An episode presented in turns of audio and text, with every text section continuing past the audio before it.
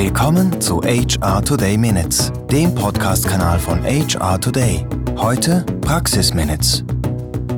Hallo zusammen und willkommen. Mein Name ist Etienne und dies ist die 87. Folge der HR Today Praxis Minutes. Und heute mache ich mir Gedanken zum Thema gläserne Mitarbeiter. Es wird oft von den gläsernen Kunden gesprochen, dabei geht es darum, dass eine Firma möglichst viel über ihre Kunden wissen will, um ihnen auch möglichst viel verkaufen zu können. Das hat für die Kunden Vor- und Nachteile und kann zu ganz vielen Problemen führen. Es gibt rechtliche Aspekte, aber auch Themen wie Persönlichkeitsschutz und Privatsphäre. Wenn ich einen Online-Shop besuche, spare ich zum Beispiel Zeit, wenn mir von Anfang an nur die Produkte empfohlen werden, die mich auch wirklich interessieren. Das ist praktisch. Auch Suchmaschinen und soziale Netzwerke, die kennen mich sehr gut. So können sie mir die Dinge anzeigen, die mich sowieso interessieren. Gleichzeitig ist das aber nur ein kleiner Ausschnitt der Realität. Ich verliere dadurch die Kontrolle über die Informationen, die ich konsumiere. Und es beeinflusst meine Meinungen zu bestimmten Themen. Auch Arbeitgeber sind daran interessiert, möglichst viel über ihre Mitarbeitenden zu wissen oder positiver ausgedrückt, ihre Mitarbeitenden möglichst gut zu kennen und zu verstehen. Bei Finanzthemen ist es selbstverständlich, dass Informationen gesammelt, analysiert und Prognosen erstellt werden. Natürlich muss jede Firma wissen, wie viel Geld sie hat und wo und wieso das Geld reinkommt und rausgeht. Oder wieso gewisse Kunden ihre Rechnungen nicht bezahlen oder zu einem Mitbewerber wechseln. Alles andere wäre unverantwortlich. Im HR sind die Personalkosten sehr wichtig, aber nicht nur. Denn trotz fortschreitender Automatisierung und Digitalisierung brauchen Firmen nach wie vor Menschen, die einen möglichst guten Job für sie machen. Und auch wenn es jetzt klischeehaft tönt, glückliche Mitarbeiter machen nun mal einen besseren Job. Aber das Ganze ist sehr komplex. Und wir können uns dabei nicht mehr nur auf unser Bauchgefühl verlassen. Ihr wisst ja, im Moment ist People Analytics mein Lieblingsthema, aber ich bin wirklich davon überzeugt, dass wir uns viel intensiver damit beschäftigen müssen. Wir müssen auch im HR lernen, vermehrt mit Daten und Fakten zu arbeiten und uns mehr und konkretere Gedanken über die Zukunft machen, um uns rechtzeitig darauf vorbereiten zu können. Das Ganze natürlich daten- und faktenbasiert. Und ich bin überzeugt, dass dies in den nächsten Jahren tatsächlich der Fall sein wird. Gleichzeitig kommen aber auch ganz neue Herausforderungen und mögliche Probleme auf uns zu. Und deshalb möchte ich mit diesem Podcast zur Diskussion beitragen, damit wir uns jetzt Gedanken darüber machen und uns vorbereiten können. Ein wichtiges Thema sind natürlich die gesetzlichen Rahmenbedingungen.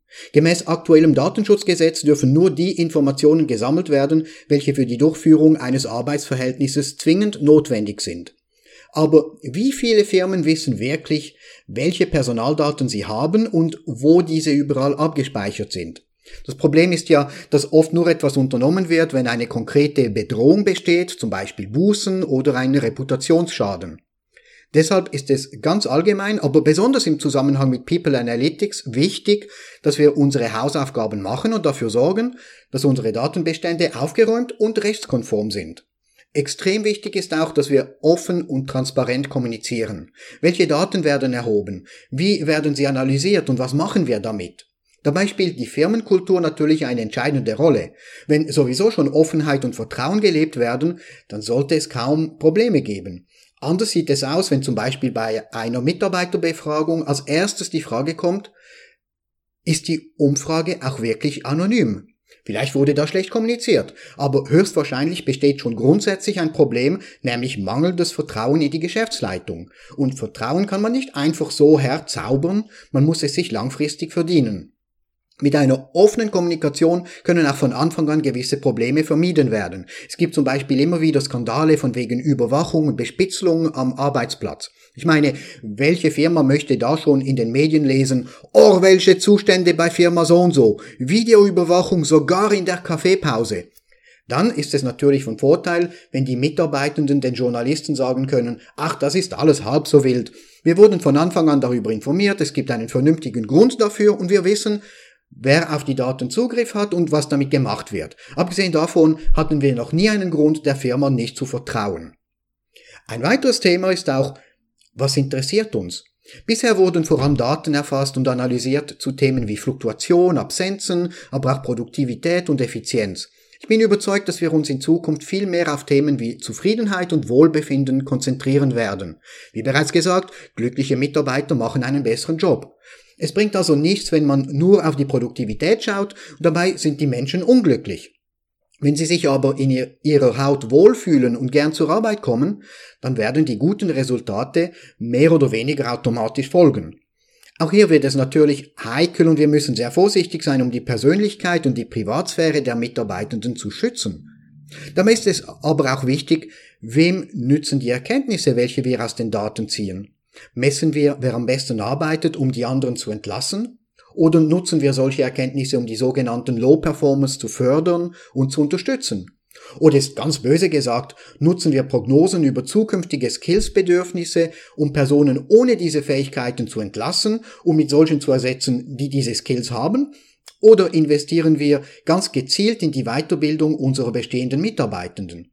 Wenn ich bei diesem Thema im Moment mehr Fragen als Antworten habe, ich finde es offensichtlich extrem spannend und mich interessiert natürlich auch, was ihr darüber denkt. Deshalb zusammenfassend gesagt, ich bin überzeugt, dass wir in Zukunft immer mehr Informationen über unsere Mitarbeitenden sammeln werden oder anders ausgedrückt, mein Arbeitgeber wird immer mehr Informationen über mich sammeln.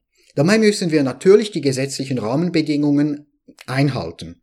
Weiter glaube ich, dass wir uns viel mehr auf Themen wie Zufriedenheit und Wohlbefinden konzentrieren werden und wir werden den wirtschaftlichen Nutzen dafür evidenzbasiert belegen können und müssen. Und schließlich bin ich überzeugt, dass auch bei diesem Thema die Firmenkultur eine entscheidende Rolle spielt. Wo Vertrauen, Offenheit, Transparenz, Respekt und Wertschätzung selbstverständlich gelebt werden, werden sich die Angestellten nicht als gläserne Mitarbeiter fühlen. Aber was meint ihr dazu? Wie immer könnt ihr mir gern die Meinung sagen auf blog.hiretoday.ch. Und zum Schluss nur noch zwei Dinge. Ganz herzlichen Dank fürs Zuhören und bis in vier Wochen. HR Today Minutes wurde Ihnen präsentiert von HR Today. Know-how for tomorrow.